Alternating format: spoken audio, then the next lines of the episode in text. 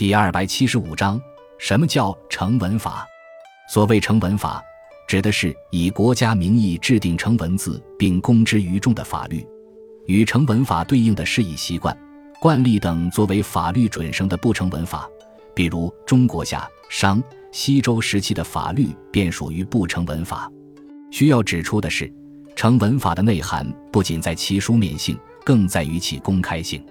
因此，虽然春秋时期的楚文王时期、晋国、宋国都建有文字形式的法律，但因其并未公之于众，后世法学界一般认为略迟些的郑国政治家子产铸在顶上并公布于全社会的郑国法律条文，才是中国最早的成文法，史称铸行书。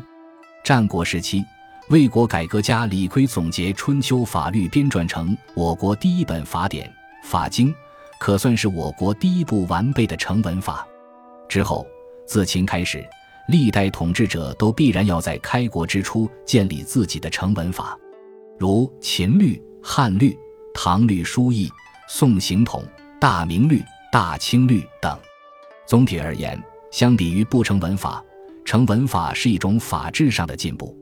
其明确具体、稳定、严格的修改废止程序。较好的预防作用更有利于社会的有序，但往往因时间的推移而过时，需经常修改，也是相当麻烦，并且有时会产生文字上的歧义。